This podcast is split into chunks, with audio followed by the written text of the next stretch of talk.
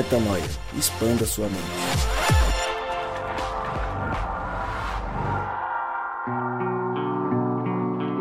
Está no ar mais um podcast Metanoia e você é muitíssimo bem-vindo ao podcast Metanoia número 195, como eu sempre digo.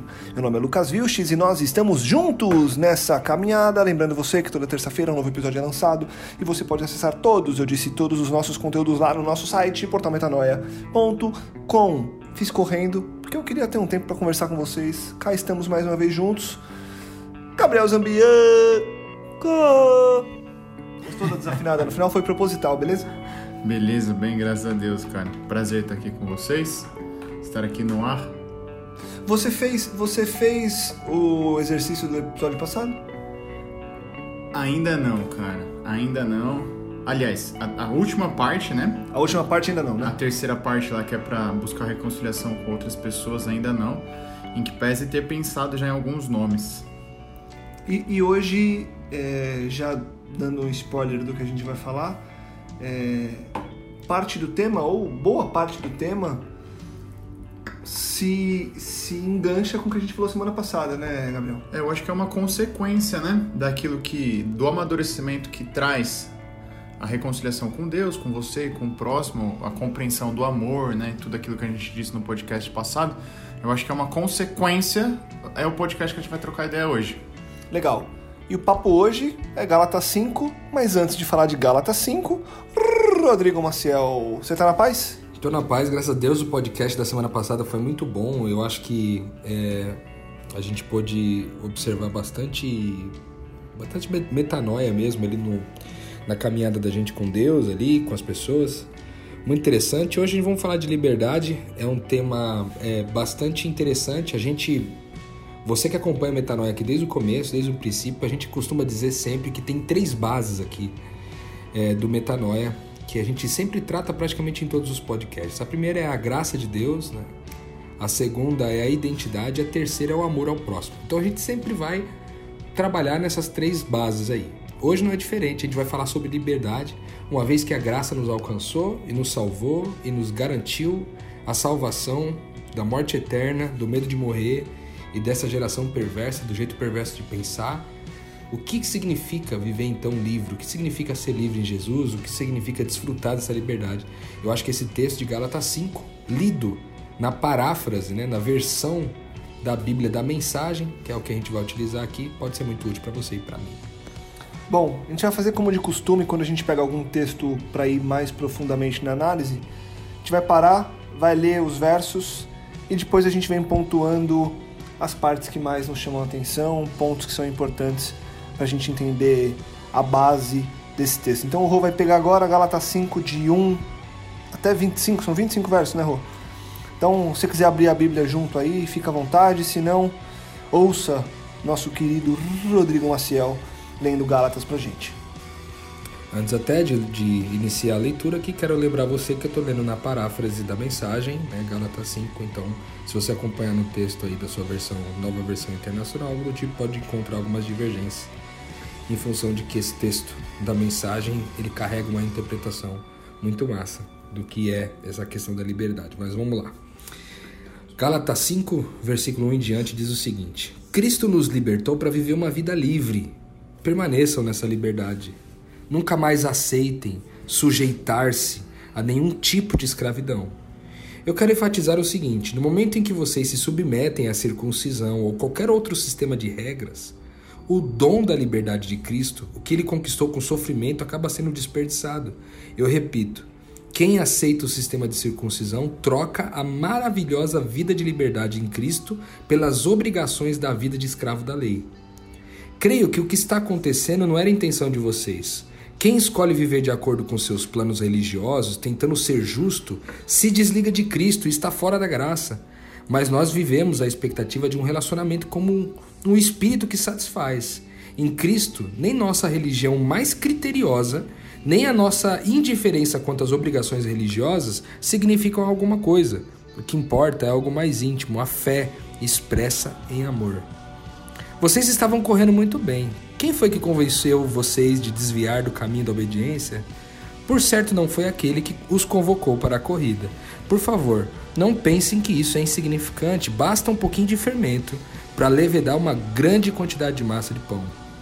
Lá no fundo, o Senhor me deu a certeza de que vocês não vão desistir.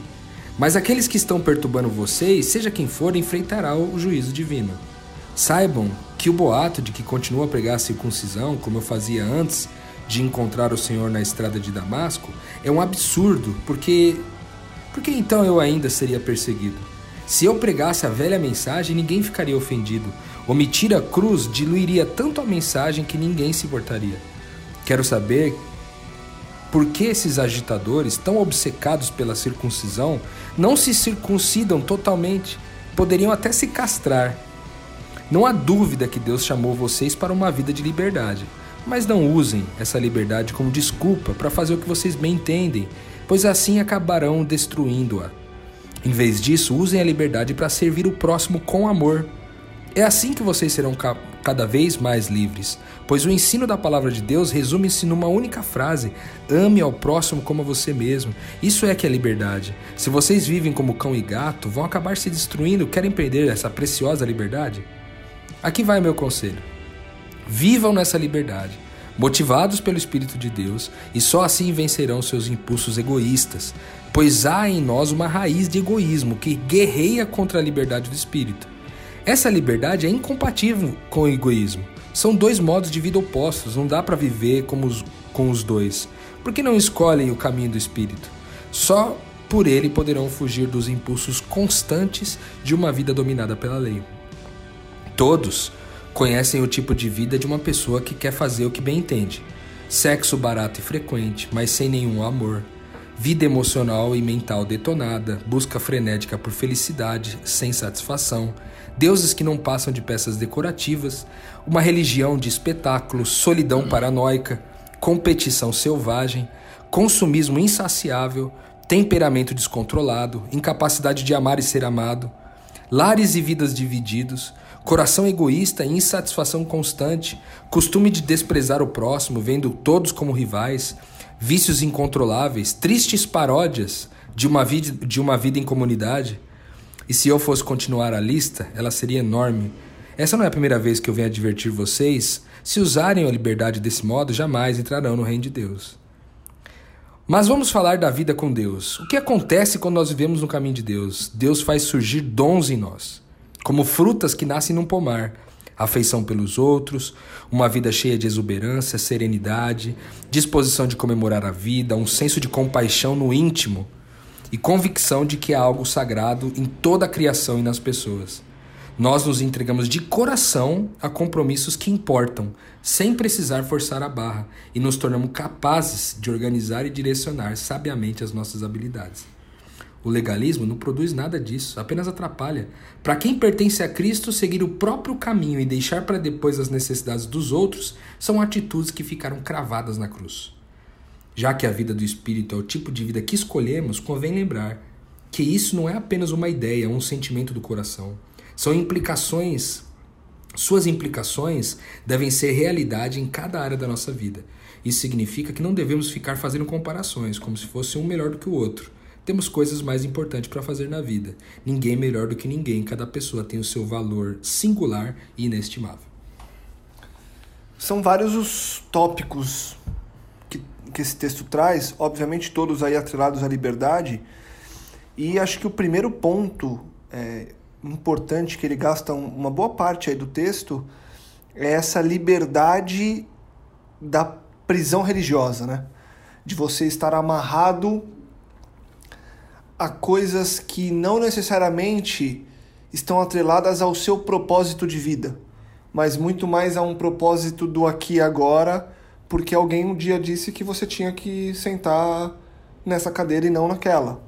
É para não entrar no mérito de algumas questões mais específicas.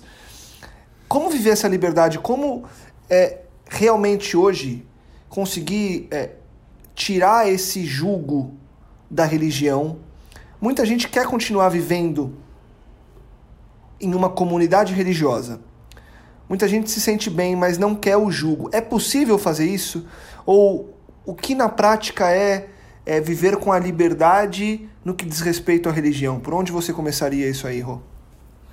Eu acho que o grande desafio para a gente está em entender que uh, quando a gente fala de religiosidade, a gente falou em algum momento ali sobre no, na série que a gente falou de idolatria, a gente falou que talvez a religiosidade seria a idolatria da religião, né? E eu acho que o que o, o grande mal está aí quando a religião se torna um ídolo para nós. De forma que é o seguinte, Paulo está usando aqui o exemplo da circuncisão, que havia uma discussão muito grande de todas aquelas pessoas que, que vinham se convertendo, se elas deveriam se circuncidar ou não. Porque isso era um rito, era um, um gesto, um comportamento necessário para quem quisesse fazer parte da religião judaica. E aqui, é, ele, quando começa o cristianismo, começam as pessoas serem atraídas é, ao Cristo, é, o povo judeu deseja que esses ritos permaneçam. De forma que esses ritos agora são desnecessários, porque é, a circuncisão fazia parte da velha aliança.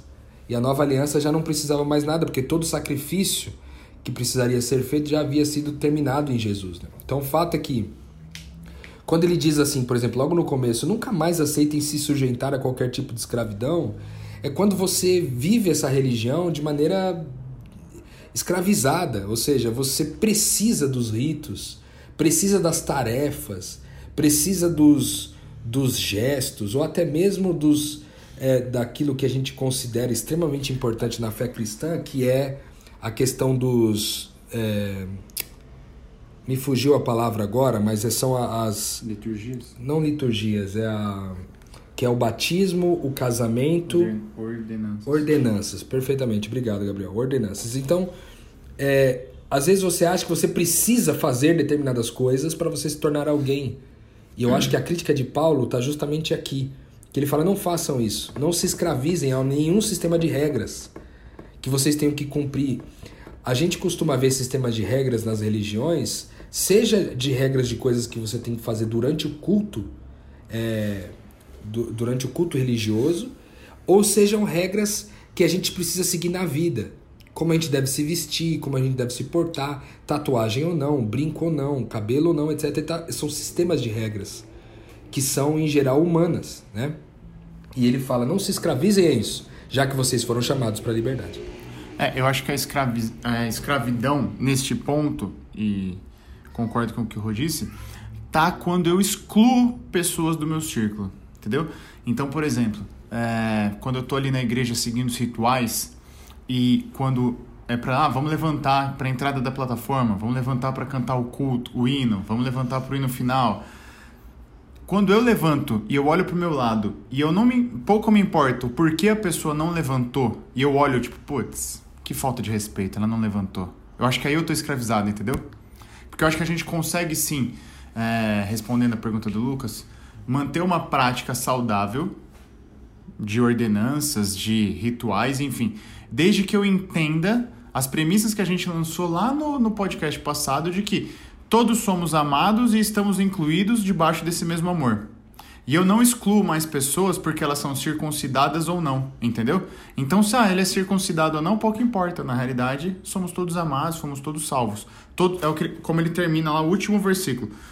Todos têm seu valor inestimável e singular para Deus. Né? Então, a, a escravidão, para mim, tá? Vocês me corrigem se eu estiver equivocado mas a escravidão na minha cabeça tá quando eu, quando eu objetivo, quando eu de uma forma objetiva eu excluo. Não guardo o sábado? Pô, que pena, então não vai entrar no reino de Deus. Ah, por quê? Porque o sábado é isso, isso. Aí eu, eu jogo para fora tudo aquilo que eu acredito, entendeu? O que você tá querendo dizer então, Gabriel, é, é quando você, na verdade, exige ou quer exigir que alguém pratique as mesmas coisas que você, talvez você esteja vivendo essa escravidão. E da mesma forma, entendeu? Não só as mesmas coisas, mas da mesma forma. Então, é, é, cara, se eu lá no meu crossfit, ah, beleza, mas você não vem com gripe de mão, você não vem com a joelheira, ah, então você não pode fazer aula. Entendeu? Tem que ser as mesmas coisas das mesmas formas. Óbvio que isso daí é gritante quando a gente fala do reino de Deus.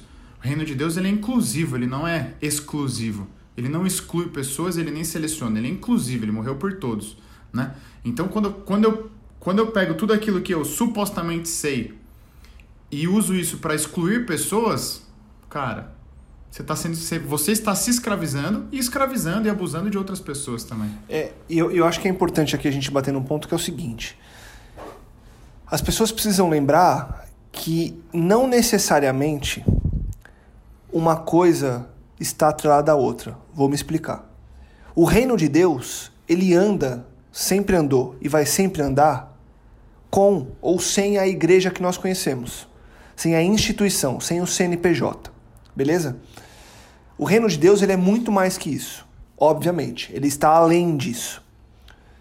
As pessoas elas costumam confundir quando elas colocam a igreja como algo fundamental para que o reino funcione. Então veja o seguinte: quando a pessoa coloca a religião como algo fundamental para que o reino funcione, ela já criou uma escravidão de premissa, beleza? E aí ela passa a criar as, as regras que são criadas da religião, ela atrela ao reino de Deus. E vou mais fundo para deixar mais claro. Eu não vejo problema em você levantar para a plataforma, em você é, ter que batizar na igreja de um jeito X, em você casar, em você. Ah, na, na religião católica, por exemplo, que você vai lá e pede a bênção para o padre, você é, toma hóstia, e, enfim, eu não conheço tudo, mas você tem uma série de ritos. Eu não vejo problema se você fizer isso como simplesmente uma atitude de um clube.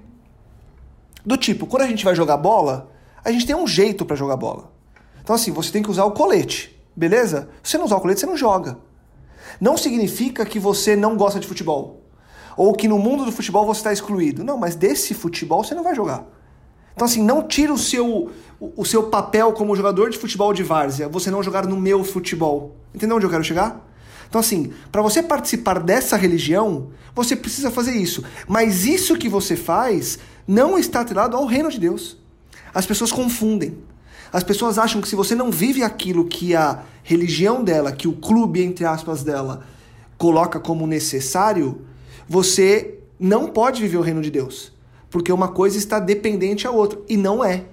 Nunca foi e nunca será. E aí, hoje eu estava batendo um papo com o pessoal e falando justamente, é, não exatamente desse ponto, mas o, o, a base do, do papo era esse. Então, assim, o que é a igreja e o que é esse movimento sem escravidão?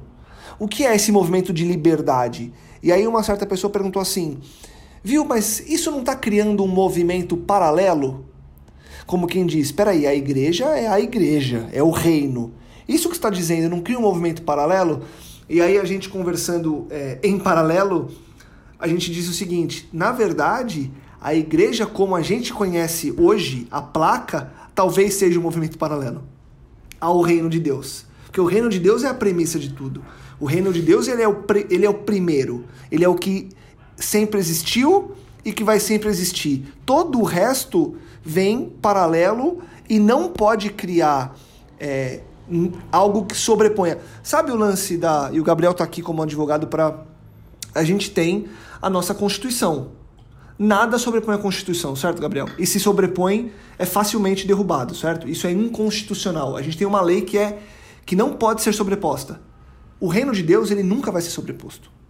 Você pode criar uma série de, de adendos, só que assim, lembre-se, isso é apenas um adendo. Isso não muda a base da história. Então, é melhor você descer na base para viver a liberdade que ela te propõe com as regras que te dão liberdade, né? As, a, as indicações que te dão liberdade, do que querer recriar para colocar a tua regra a partir de agora. Então, na minha cabeça, é, eu me, me estendi um pouco, que, onde eu quero chegar, que para mim a escravidão ela está no momento em que a gente cria qualquer tipo de nova necessidade para que eu ou o outro viva o reino de Deus. Quando até então, ou quando na origem da palavra de Deus, o que ele disse já é o suficiente para que eu viva aquilo. Eu acho que isso que você falou, Lucas, está justamente ali entre os versículos 4 e 6 é, do texto de Gálatas 5, quando ele fala assim: ó, em Cristo, nem nossa religião mais criteriosa, nem a indiferença quanto às obrigações religiosas significa alguma coisa. O que importa é algo mais íntimo, uma fé que é expressa em amor. Ou seja, talvez usando esse exemplo, essa, essa metáfora que você colocou da Constituição, talvez a Constituição seja a fé expressa em amor. E aí qualquer coisa que vem depois disso, aí são é, coisas que não significam coisa alguma, como o Paulo está dizendo aqui. Ou seja, você pode usar como não pode usar. Você pode participar do clube do futebol A, lá no Society, ou pode ir lá no, no, no, no, no clube do São Paulo, lá no Morumbi, e treinar num, num campo grande. E, e sabe o que é legal disso, Rô? É que aí, se, se a gente for, for levar a sério é, esse entendimento, a gente vai perceber que é o seguinte: sabe o que está depois da Constituição? As interpretações microculturais que se adaptam às realidades Locais. isoladas. Então, na verdade, a placa de igreja ela é uma adaptação geolocalizada de uma história. Então, eu não posso achar que o que eu vivo aqui nessa religião tem que ser a mesma realidade do cara que vive para lá. Porque se eu disser que a lei que foi constituída em São Paulo por uma coisa X tem que se valer em Belém do Pará, eu estou sendo hipócrita. Porque a realidade lá é completamente diferente daqui. Eu, eu gosto de citar um exemplo exatamente dentro disso que você falou, Lucas, que é a diferença, por exemplo, de uma igreja é, tradicional é, X aqui no Brasil e uma igreja lá na, na, na África, por exemplo, em Guiné-Bissau. Então, por exemplo, a igreja aqui no Brasil, o cara pede que de repente, aquela determinada igreja, que você vá à igreja de terno e gravata. Só que no contexto de Guiné-Bissau, a molecada principalmente, os adolescentes, etc., eles vão nus e se encontram debaixo de uma árvore. Então, como poderia utilizar um, um, uma regra de dizer que o cara tem que ir de terno e gravata num país onde o calor é absurdo e te sobra aí nu, porque nem roupa você tem para ir a uma suposta igreja? Sendo que essa igreja que eles estão dizendo é debaixo de uma árvore, entende? Então, eu acho que faz todo sentido. Eu acho que a primeira faceta da liberdade é a gente entender que a gente está livre dos ritos e tradições, etc. De forma que Paulo vai dizer que isso é inútil, que isso não significa coisa alguma.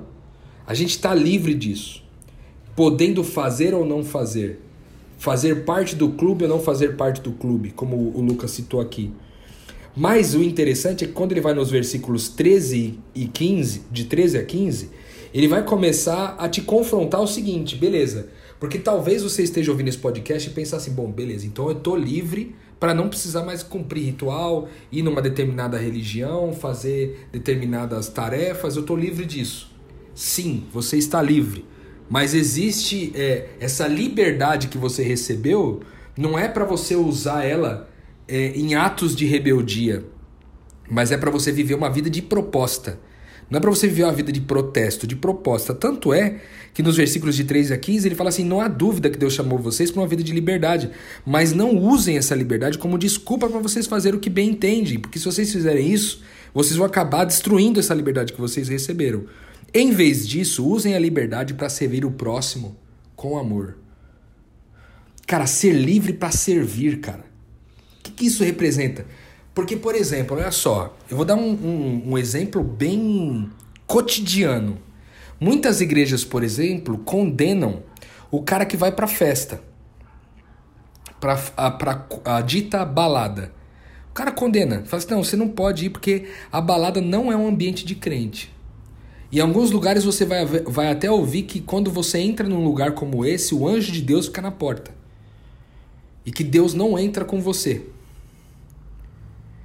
E aí, o que o texto está dizendo para nós é: vocês receberam uma liberdade, não para vocês botarem o gás na Babilônia ao ponto de destruir essa liberdade, mas para vocês usarem essa liberdade para, por exemplo, entrar num ambiente como esse de balada, que é dito pela religião como um ambiente que você não deve estar, para você ser luz naquele lugar.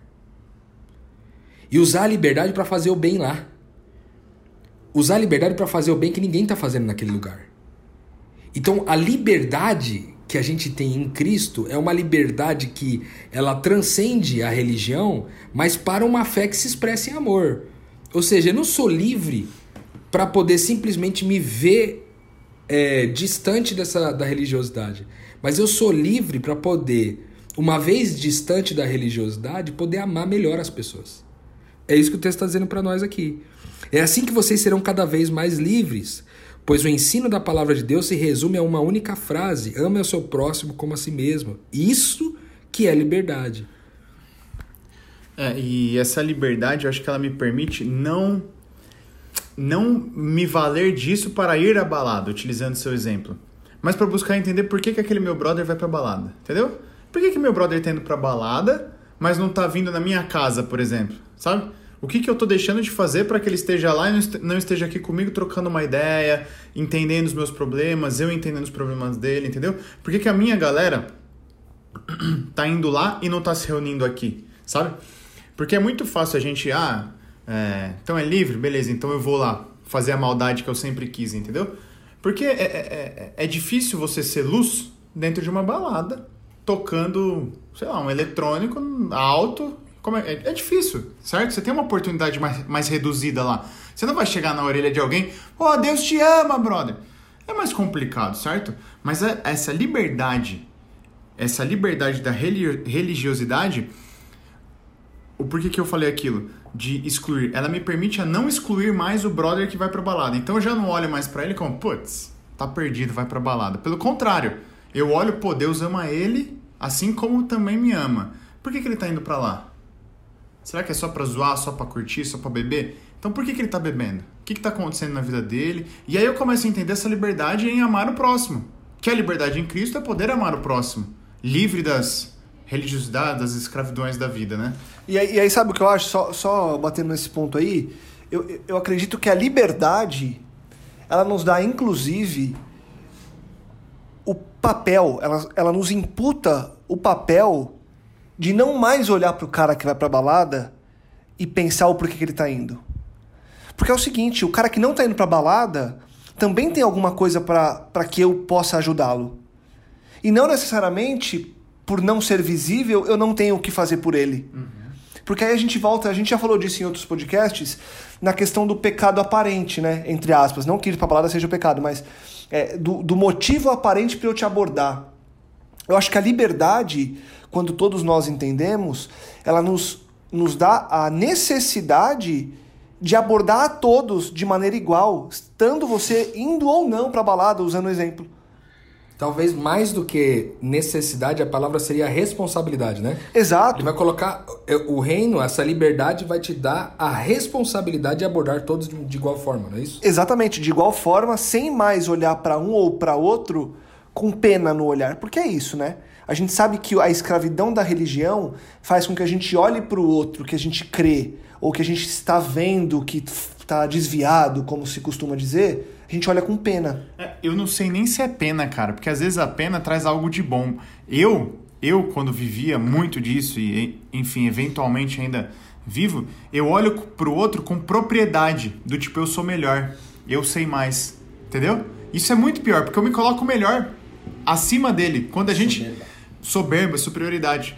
Quando a gente já definiu aqui, principalmente no podcast passado e em diversos outros, que Deus coloca a gente tudo no mesmo patamar. Volta ali para o último versículo. Todos têm valor igual e inestimável.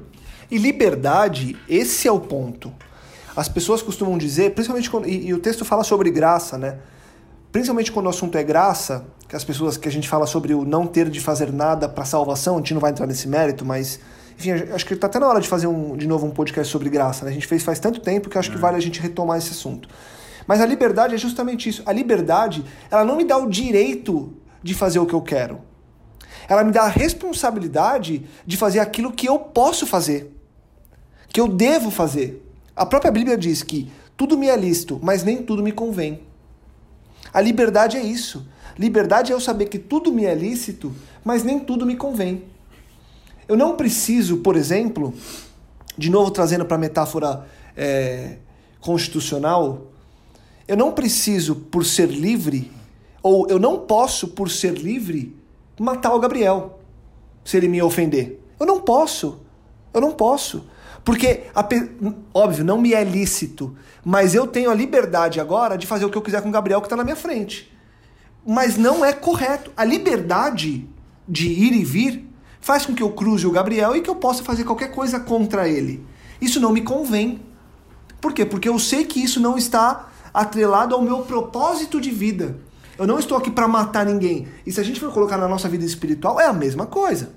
Talvez, Lucas, nessa, nesse viés que você falou, existe também uma outra forma de interpretar isso, que é entender que se a liberdade é minha apenas, ela não é uma liberdade genuína. Porque a verdadeira liberdade, ela é nossa, não minha. Porque se a liberdade é só minha, eu posso fazer com o Gabriel o que eu quiser, usando o seu exemplo. Já que eu sou livre Perfeito. mesmo, eu vou dar um soco no olho do Gabriel e deixar ele roxo. Mas, se a liberdade é nossa, eu também respeito a liberdade dele de não levar um murro no olho. Entendeu qual que é o lance? Então não existe liberdade verdadeira que, que seja é, propriamente minha. Ela é nossa. E isso é tão interessante porque nos versículos de 16 a 18 de Gálatas 5, aqui na mensagem, ele vai falar justamente sobre o maior inimigo da liberdade ser o egoísmo.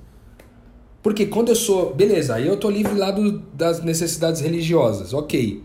Aí agora eu, eu tenho que. Essa fé, expressar essa fé em amor, como o Gabriel falou. Ou na balada, lá dentro do ambiente da balada, atendendo alguém lá, ou entendendo de levar o cara da balada para pro meu convívio de família, meu convívio familiar. Aí eu olho para isso tudo e vejo o seguinte, cara, pô, levar o cara para conviver com a minha casa, mano. Pô, servir o cara. É, eu não quero, eu quero gastar esse tempo comigo, entendeu? Então você não entendeu o que é essa liberdade. Porque a liberdade que você recebe é uma liberdade que você tem de servir. É uma liberdade, como o Lucas disse, para você fazer o que é bom. Para você viver a bondade, para compartilhar e demonstrar a glória de Deus. Então, o egoísmo passa a ser um inimigo violento para isso. Uma vez que, tipo, beleza, tô livre da religiosidade, ok, mas você tá livre do egoísmo? Porque se você não tiver livre do egoísmo, você de novo está sendo chamado a viver uma liberdade que é sua e não uma liberdade que é nossa. Se a liberdade não é nossa, ela não é uma liberdade genuína. Porque ela é uma liberdade egoísta. E já, já cria um certo paradoxo aqui. Não existe liberdade egoísta. A verdadeira liberdade ela é uma, uma liberdade altruísta. É uma liberdade que me leva para a relação e não que me tira dela. Ela é inclusiva, né? Ela não é exclusiva, ela não exclui pessoas, ela não exclui situações, ela inclui as situações, né? Senão você tá vivendo uma amarra, né? É, se você pegar, por exemplo, o texto que da gente a partir do versículo 19, ele vai listar algumas coisas que acontecem quando a gente usa mal a liberdade. Por exemplo, ele começa dizendo assim, ó, é, ele diz assim no versículo 19: Todos conhecem o tipo de vida que uma pessoa que quer fazer o que bem entende tem. Aí ele, dois pontos. Sexo barato e frequente sem nenhum amor. Começa aqui. Ah, eu sou livre, livre em Jesus, eu posso fazer o que eu quiser, eu não estou mais preso às cadeias da liberdade. Então é o seguinte: agora eu vou fazer sexo com todo mundo que eu quiser, de maneira barata e frequente, sem nenhum amor. Entendeu errado a liberdade, mano. Isso que você entendeu não é liberdade. Que essa liberdade você está usando como sua apenas. O egoísmo está estabelecido aqui. Quando eu estou em sexo barato e frequente, mas sem amor nenhum, eu estou tratando o outro como objeto. Eu estou Tá usando a minha liberdade. É, eu estou usando a minha liberdade e usando aquela pessoa. Quando na verdade eu podia usar essa mesma liberdade para amar essa pessoa de maneira genuína. Aqui, quando eu pratico o sexo barato e frequente, eu não estou vivendo isso. Ele fala de vida, vida emocional e mental detonada. Busca frenética por felicidade. O cara que está buscando ser feliz a todo custo, tem egoísmo aí atrás? Do cara que quer ser feliz a todo custo? O que vocês acham? Tem, lógico. Lógico, sempre tem, né? É o que você tá falando, é qualquer coisa que eu buscar é, é, excluindo pessoas, eu tô batendo na tecla porque é isso. Toda vez que, igual o Lucas trouxe aqui da Constituição, cara, a Constituição ela é inclusiva. Quando o meu direito continua sobreposto ao do outro, velho, eu tô, tô impondo, eu tô vendo uma escravidão. É, é, que legal seria se lá atrás, lá atrás eu tivesse sido ensinado o porquê não fazer sexo, sei lá, antes do casamento, por exemplo, entendeu? Tipo, não só, ah, não faz sexo antes do casamento que é pecado. Pô, quantas pessoas eu usei e abusei? Você entendeu? Ainda que eu não tivesse essa consciência, ainda que eu não pensasse, mas quantas pessoas se feriram pelo, pelo meu bel prazer, pelo meu relacionamento impuro? Isso não só no relacionamento sexual, mas, cara, quantas pessoas você abusou na escola de, de uma amizade que não tinha. que não era amizade, enfim, né? que você praticou bullying, alguma coisa do tipo, né? É interessante esse viés que você está usando, Gabriel, porque você está falando de, do seguinte, que agora, nessa perspectiva de do que eu decido ou não decido fazer com alguém, ela não está só baseada em mim, no que é certo e errado para eu fazer, mas é o, o quanto eu deixo de amar aquela pessoa ao fazer aquilo. Mais uma vez, a questão do egoísmo ali é, é, colocada de maneira bem intrínseca. Né? Ele fala também, por exemplo, aqui de 19 a 21, ele ainda fala da religião de espetáculo. Quando a gente vive uma, uma religião de espetáculo, tem egoísmo por trás de uma religião de espetáculo? Tem egoísmo por trás de uma solidão paranoica, de uma competição selvagem, de um consumismo insaciável, de um temperamento descontrolado?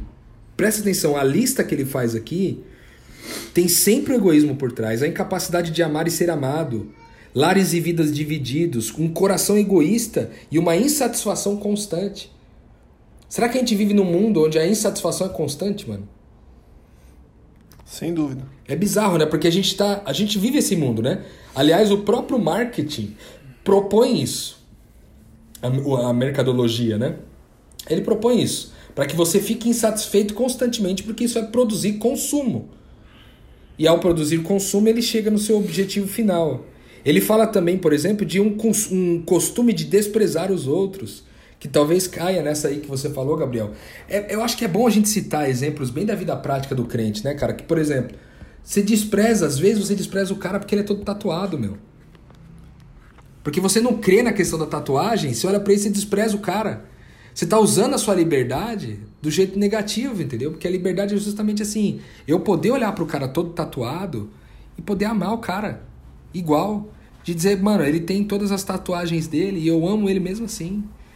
E não muda. Para mim não interessa se isso é certo ou errado, interessa a pessoa que tá por trás da tatuagem, entende? Se ele canta bem ou não, né?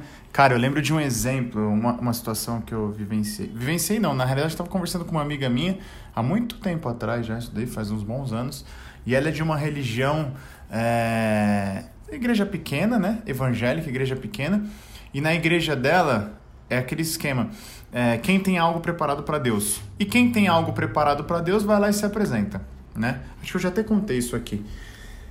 E nesse dia, foi um grupo, quem tem algo preparado para Deus? Foi um grupo e cantou uma música, a música A, lindo, bem bonito. E aí mais alguém. E salvo engano lá, eu acho que o pastor aponta, senhora, tem alguma coisa preparada? E, e ele apontou para uma senhora, a senhora falou, poxa, eu tinha exatamente a música que eles cantaram. Não, pode, pode cantar, pode apresentar. E diz que foi assim, musicalmente horrível. Porque eu não, cantava bem, enfim. Mas ela falou que, que a congregação, as pessoas, estavam em prantos. Enquanto o grupo que cantou maravilhosamente bem, enfim. E não é nem esse o ponto. Eu fiquei pensando na, na igreja que eu conhecia na época. E eu falei, cara, na minha igreja o pessoal tem que cantar muito bem. Muito bem. Porque se vai apresentar lá, e eu pensando em mim mesmo. Quantas vezes eu vi uma pessoa estivesse pregando mal, ou can... mal entre aspas, né? Tivesse compartilhando de uma forma que não fosse o padrão, ou cantando, eu olhava e falava, hum, faz isso não, né? Olha como eu era perdido como eu estava longe dessa liberdade de Deus e estava nesse meu egoísmo de achar que tinha, que tinha que apresentar algo perfeito aos olhos dos homens, né? Você vê que a lista continua com. Ele fala de vícios incontroláveis, que também são atos. É, os vícios da gente, né? Drogas, sexo, pornografia, é, dinheiro, jogos, etc. Vários vícios que a gente poderia citar aqui, todos eles têm o egoísmo por trás. Então, às vezes, o cara fala assim: ah, beleza, eu sou livre lá da religião, eu sou livre dos ritos religiosos, mas agora eu vou dedicar minha vida em jogar, em jogatina, em jogar poker, apostando, em jogar, sabe assim? Dedicar a vida a coisas que você tem, que são vícios para você, são ídolos que você tem. Aí você larga da vida de liberdade, a, a vida de religiosidade, para viver uma vida de liberdade, para consumir algo para você mesmo de novo, o vício, né? E de novo ele vem e traz outras coisas que, que eu, eu, acho bem interessante o que ele disse aqui no final, que ele falou uma é, tristes paródias de uma vida em comunidade, que é muitas vezes você viver uma, uma, uma vida é, em comunidade, parafraseando dizendo que você vive uma vida em comunidade, mas no fim o que você quer é de novo consumir aquela comunidade para te fazer o bem. É a tal da comunidade para mim, não eu para a comunidade. né? E aí ele faz uma proposta, ele inclusive diz que essa lista toda, cara, você não vai entrar no reino de Deus se você fizer isso. Você não vai entrar no reino de Deus. Alguns diriam aqui que ele está falando do céu. Você não vai entrar no céu. Você não vai para o céu se você fizer essas coisas. Mas na prática, a pessoa que é livre, que ela foi liberta e pratica essas coisas, ela não entra no reino já aqui. Ela não experimenta o reino de Deus aqui. Ela não, exper não experimenta essa nova consciência, ela não, não experimenta essa identidade. Por que, que a, a, a, o, o negócio é assim, tem a ver com amor? Porque a liberdade, o próprio Deus é livre porque ele usa a liberdade dele para amar. Então ele deu a mesma liberdade dele para a gente usar ela em amor. Então eu posso, por exemplo, recusar de não perdoar alguém, eu tendo todo o direito e o mundo todo estando a favor de mim para não perdoar aquela pessoa, eu escolher essa liberdade para perdoar. E tanto é verdade isso que na continuação do texto, a partir do versículo 22, ele começa a propor uma, o que, que seria essa vida de liberdade, né? Então ele fez primeiro um contraponto ao dizer o que, que é usar mal a liberdade, e agora na, na frente ele vai dizer o que, é usar bem essa liberdade. Ele diz: mas vamos falar então da vida com Deus. O que acontece quando vivemos o caminho de Deus? Deus faz surgir dons em nós. Primeira coisa, tem dons que vai surgir na nossa vida. E aí ele diz: como frutas que nascem no pomar, a gente vai ter afeição pelos outros. A gente vai querer bem as pessoas. A gente vai querer bem o tatuado, a gente vai querer bem aquele que se maqueia, a gente vai querer bem aquele que é baladeiro, aquele que é viciado em alguma coisa. A gente vai ter afeição por todo mundo. Além disso. Inclusive aquele que ainda é religioso, né? Aquele que ainda é escravo. Exatamente. O que também é um grande desafio para quem está vivendo a ah. liberdade, eu acho. Porque. Porque daí, basicamente, o cara que está vivendo essa liberdade, ele fala assim: agora eu não gosto de religioso. Agora não gosto de crente, entendeu? Você também está usando uma auto-liberdade, porque a afeição é por todos. Talvez você esteja se escravizando de novo, né? Talvez se escravizando numa religiosidade da liberdade, vamos ah. dizer assim. E aí ele fala uma vida cheia de exuberância, de serenidade, uma disposição de comemorar a vida, cara. Sabe? Comemorar a vida, mano. Comemorar o que a vida tem de bom. Usar a liberdade para comemorar a vida. É...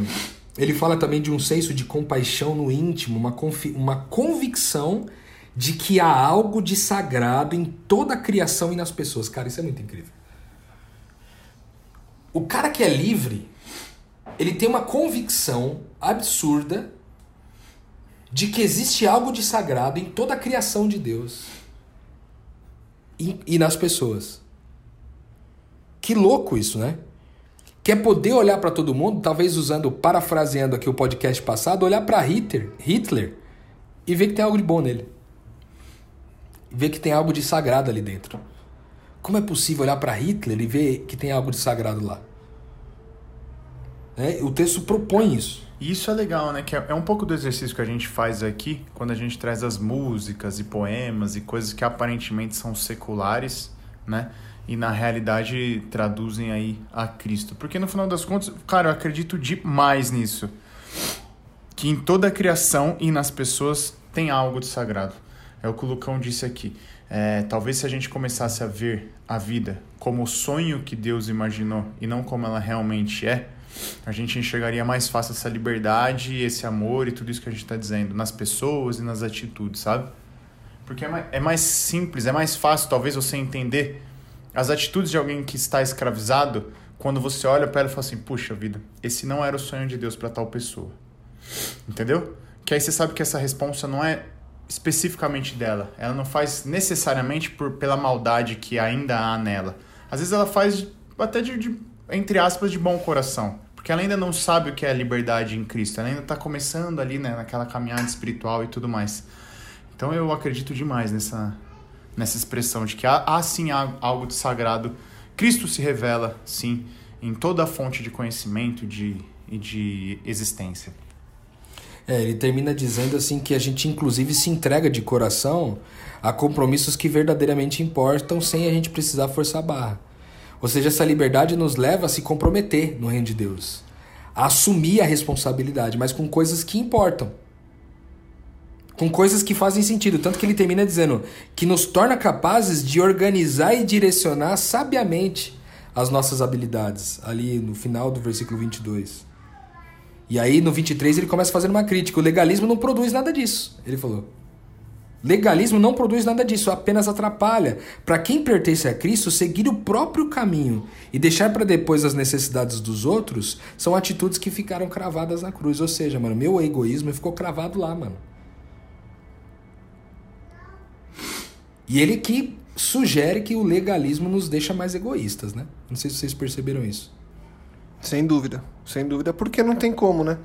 O legalismo é a vivência da lei pela lei, sem pensar no propósito que está por trás disso. E quando eu vivo a lei pela lei, eu vivo a lei que é imposta a mim. E eu respondo à lei que foi imposta a mim e eu coloco ela com relação a mim. E eu não e na verdade é com relação a mim e por eu ter cumprido entre aspas eu agora te cobro e aí ele fala depois né na, na já mais pro final ele coloca aqui ó é, isso significa que não devemos ficar fazendo comparações como se um fosse melhor que o outro temos coisa mais importante a fazer na vida. Ninguém é melhor do que ninguém. Cada pessoa tem um valor singular e inestimável. É, no texto passado a gente falou substituindo o nosso nome por amor, lembra? E o maior deles é o amor. Todos nós somos o maior. Todos nós somos inestimáveis e singulares aos olhos de Deus. Então, o legalismo que agora me dava, entre aspas, o poder de julgar, eu tenho que abandonar ele para que eu não seja, para que eu não caia na tentação de continuar achando que o que eu faço é melhor do que o que você faz. Ou o que eu penso é melhor do que o que você pensa. Exatamente. Ou a minha religião é melhor do que a sua religião. Até porque só há um Cristo, só há um Espírito, só há uma religião. Se só há um, de onde que eu tiro a comparação? Como que eu comparo um com um? Não faz sentido. É, então, mas exatamente, só há um, certo? Que é grande o suficiente para que nem a somatória de todos nós consiga expressar esse um, entendeu? Porque na realidade o que o legalismo faz é aquele exemplo do Paulo Júnior, faz tempo que a gente não cita ele, mas Paulo Júnior fala assim que a dificuldade do, do, legalismo é quando o cara que aprendeu há 30 anos atrás que não podia comer uva e passou 30 anos sem comer uva, descobre no 31 que pode, aí ele fala assim: "Não, eu passei 30 anos, ninguém mais vai comer uva agora". Porque eu perdi 30 anos sem comer uva. E eu sempre gostei de uva. Então ninguém mais vai comer uva, entendeu? Porque na realidade, é, é, a vida que a gente vive, cada um tem. É, é um campo de batalha único de cada um, entendeu? Tipo assim, o, o, a dificuldade que eu vivo não é a mesma que o Lucas vive. E o legalismo faz parecer com que a dificuldade que eu vivo e que supostamente eu venci é a mesma que o Lucas vai ter que vencer. E não é, brother, porque de repente o Lucas nunca gostou de uva, então pra ele não comer uva, dane-se. Entendeu? Esse é o problema do, do legalismo. Eu, eu, me torno egoísta por causa disso. Porque eu quero exigir do cara que ele faça a mesma coisa que para mim de repente foi fácil, só que para ele é extremamente difícil. Sabe? Então é, é complicado, cara. Não é, nem ideia, não é nem ideia nossa, né? Só. Aliás, não é nem só ideia dele, isso daí é algo que a gente tá falando. Legalismo te traz para isso, para esse egoísmo, né? Perfeitamente. Quando a gente está falando de liberdade, aqui nós estamos naturalmente caminhando para o fim do podcast. É, quando a gente está falando de liberdade, eu quero dizer para você que escuta a gente, que ouve o podcast Metanoia aqui, sabe o quanto que a gente a gente se esforça, semana após semana tá contigo aí para te ajudar nessa caminhada, para você experimentar o que é a verdadeira vida, uma vida de abundância, aquilo que Deus quer dar para você, assim como quer dar para mim aqui também, para o Lucas, para o Gabriel. Então, Cara, agora que você entendeu, tendo ouvido todo o podcast, todo, já são 195 podcasts com esse daqui. Quase 200, nós estamos caminhando para os 200, hein, Lucas? Surreal, né? A gente falou lá atrás que com os 200 o Juan estaria com a gente. Ah, Juan. Cadê o Juan? Só que o Juan... Mas ele continua nos apoiando em oração, com certeza. Ele usou a liberdade dele pro bem e tá amando outras é isso pessoas, aí, né? É isso aí. Mas o fato é que já tá chegando a 200 podcasts. Você deve ter ouvido a gente falar sobre muitas coisas aqui. Né? E a gente faz algumas críticas, algumas metanoias, algumas subversões do processo né, de, de, que a gente aprendeu da religiosidade e tudo, mas tudo isso que a gente faz, cara, é para te levar a amar mais.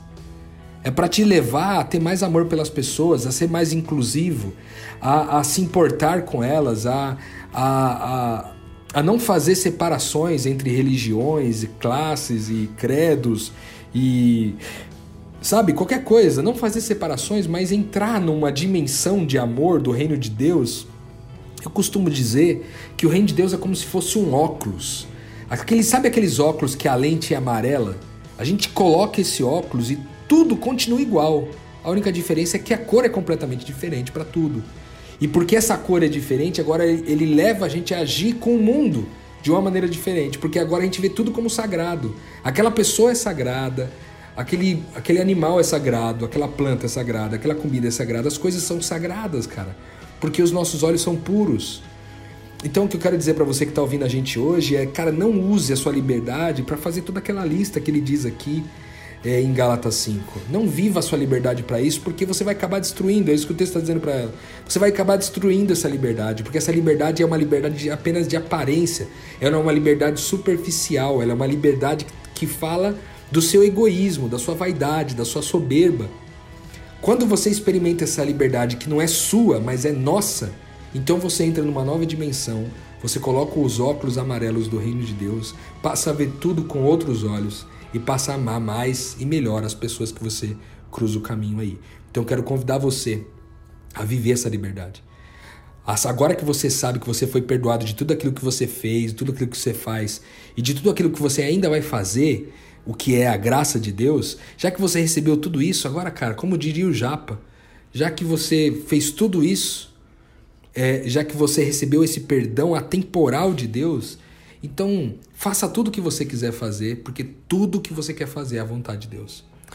Sensacional, e eu queria convidar você que está com a gente até agora no podcast é, a entrar aí no seu Spotify e com a liberdade que você tem e com a pureza de olhos que agora nós podemos ter por saber que Deus está em tudo se revelando através de uma série de coisas, queria te convidar para procurar aí no seu Spotify ou na sua, enfim, onde você ouve música, já deve estar no YouTube, enfim, é a música do Alok com Matheus e Cauã. Então é um sertanejo com um cara eletrônico, chama Mais Suave a música. Por que, que a gente está convidando? Porque a gente não sabe se vai falar dessa música no episódio que vem, daqui dois, daqui três, mas eu não queria perder a chance de convidar você a ouvir para que você entenda dessa liberdade. É uma música como as pessoas dizem aí, né, do mundo, mas que não tem nada do mundo. É, tem, ou tem do mundo que Deus está sonhando que a gente vive, do mundo que, que Deus ama. É, e eu vou ler um pedacinho dela, acho que é o refrão. Fala assim: ó, se eu já tenho esse amor, então não tem nada mais que eu possa querer. E a gente foi ouvir a música e ele está falando de Deus, não tem como não ser. Então a gente deixa esse convite para que nessa liberdade você ouça essa e outras músicas, leia essa e outras poesias, é, leia esse e outros textos da Bíblia que te levem a entender que o que Deus sonhou para você foi uma vida de liberdade, uma vida de amor e uma vida, acima de tudo, de propósito. Uma vida que faça sentido para as pessoas que estão à sua volta, assim como a gente tem feito sentido ou visto sentido quando nós estamos junto aqui compartilhando um pouco do que Deus colocou no nosso coração. Acho que é isso. Compartilhe, divulgue e ajude que mais pessoas possam expandir a mente. Rô, espetáculo. Obrigado por mais essa reflexão, mais expansão de mente. Gabi, espetacular também. Tamo junto e a gente continua firme. Escute a música, leia o texto, expanda sua mente e seguimos juntos nessa caminhada de expansão de mente. Metanoia, expanda a sua mente.